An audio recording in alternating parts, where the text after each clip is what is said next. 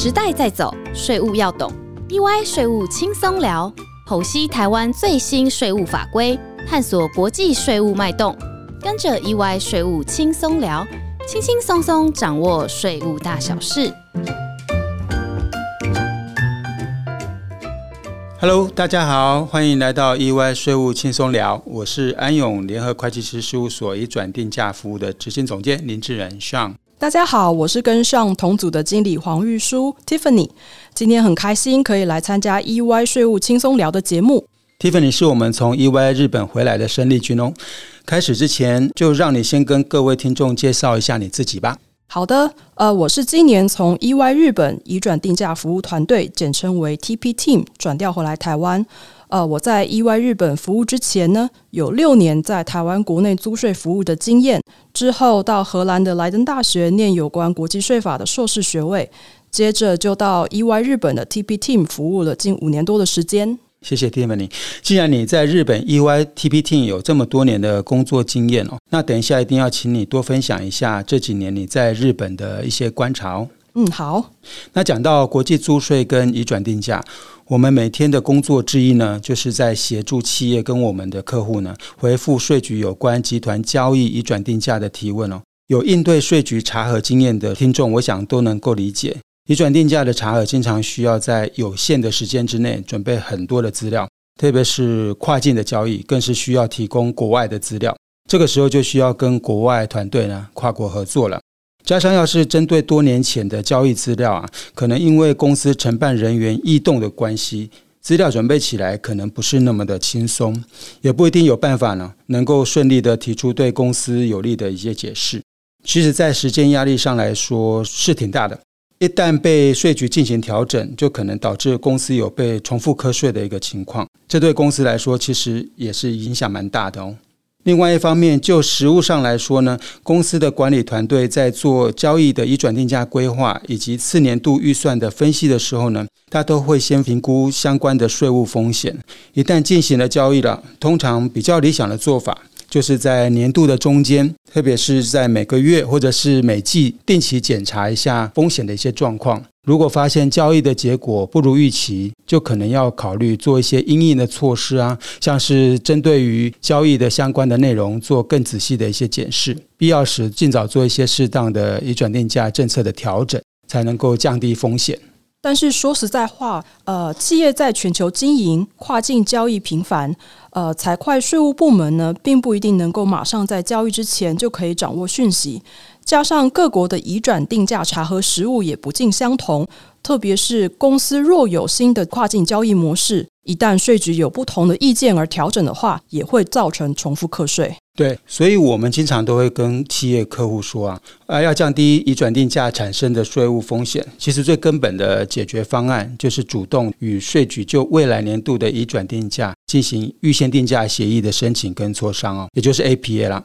特别是双边的 APA，如果有注税协定的话，那 Tiffany 是不是也跟我们说一下，就你在日本这么多年的经验啊，你对他们的观察是怎么样的呢？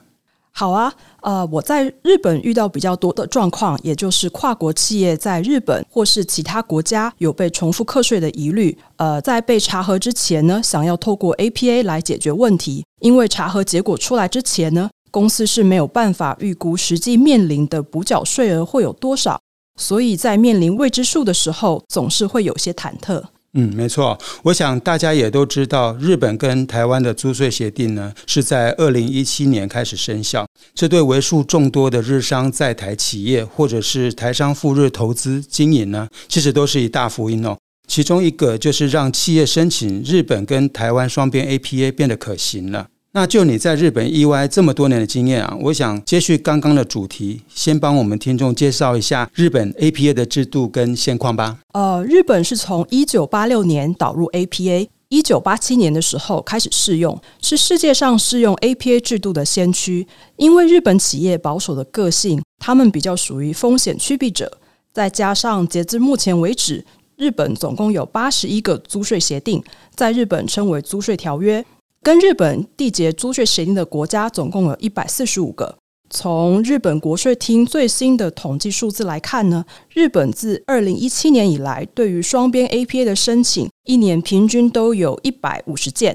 呃，去年即使因为 COVID-19 的疫情呢有减少一些，但是双边 APA 也总共有一百四十六件的申请。嗯，这个数量真的是很可观哦。看起来日本税局在处理双边 APA 这方面来说，应该算是家常便饭了吧？对吧？对，因为台日租税协定呢于二零一七年时候开始适用，所以我回来之前呢，也有越来越多日商也积极的考虑台日双边 APA 的申请，这个数量真的是很可观。嗯，那是不是再为我们听众简单的介绍一下日本税局的架构呢？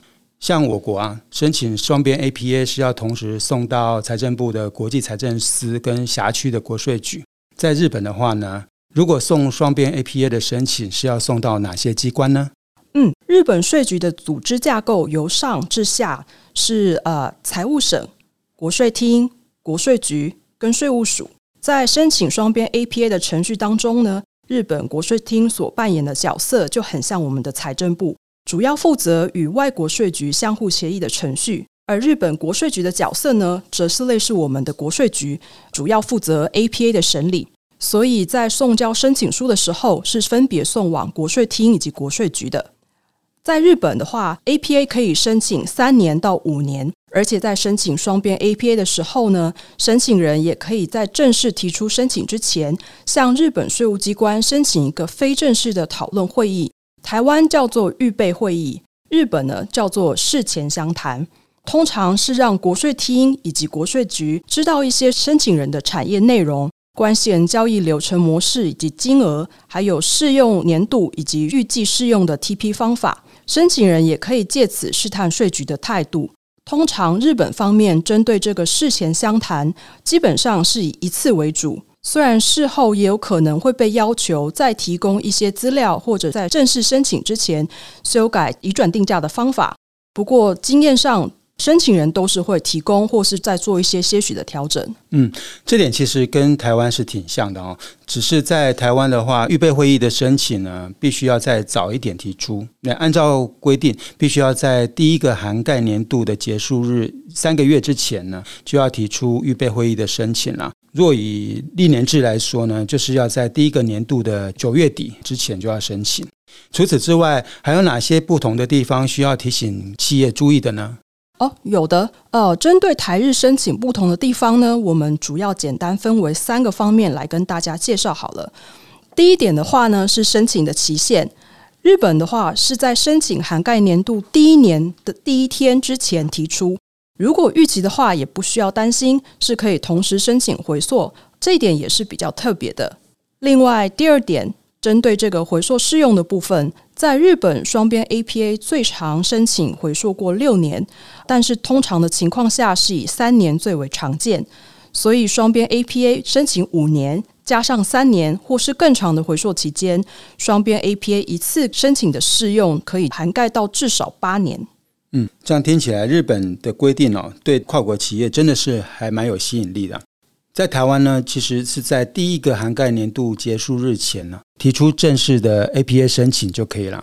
只是目前呢，并没有办法针对以前年度呢同时申请回溯，必须要等到 APA 成功签署之后呢，再对以往尚未确定的年度呢来申请回溯适用。我想这一点应该是双方在制度上最大的差异了。是啊，再来的话，第三点不同于台湾的是申请门槛的部分。呃，在日本申请是没有关系人交易门槛的限制，但是因为申请双边 APA 花费的时间很长，同时也有其他，例如像办公室人事成本和费用，所以倘若关系人交易的金额很小，在与税局事前相谈的时候，税局也会针对这一点跟申请人讨论。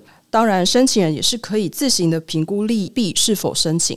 没错，我想企业可以先评估是否有成本效益，哈，这样再来提出申请。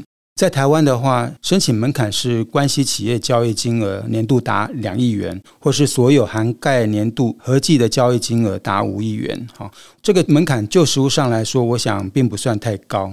那另外就文件审核的过程中，其实我比较好奇的是，哈，日本税局在审核的气氛啊，感觉起来通常是怎样呢？在 APA 审查的过程当中呢，呃，日本税务机关是采取比较严谨的态度，但是整个气氛来说呢，却不会比税务调查来的肃杀。申请人和税局之间的关系也比税务调查来的缓和，并不是站在对立面那样子的针锋相对。不过，日本税局对于申请人资料提供的要求上，是采取比较广泛的搜集，并且要求在一定的期限内提出。当然啦。通常这个资料提供的期限呢是可以协商的。接下来就是日本和台湾双方的主管机关会议了。呃，日本主管机关会跟我们的稽征机关进行讨论，也就是所谓的相互协议程序，并且定期的通知申请人。在一年之内呢，呃，双方大概会有两到三次的主管机关讨论会议。我知道，通常这个主管机关会议啊，双方会历经三个月到两年的时间不等。如果这个案件复杂度高的话，有可能会更长。最后，因为日本税局他们对 APA 的制度是感到自豪的，对于 APA 缔结成功率呢，也是被放在他们的首要目标，所以申请双边 APA 不成功的几率相对低。在这里呢，提供给各位听众们一些参考哦。嗯，这样听起来真的是还蛮有吸引力的。很谢谢 Tiffany 的说明哦。啊，好的，以上就是我们今天的分享，希望可以给企业在考量是否申请 APA 的时候呢，做一个简单的参考。如果各位听众对今天的主题有兴趣，或是想要做更进一步的了解的话呢，欢迎随时跟我们联系。感谢大家的收听，EY 税务轻松聊，我们下周一再见喽，拜拜。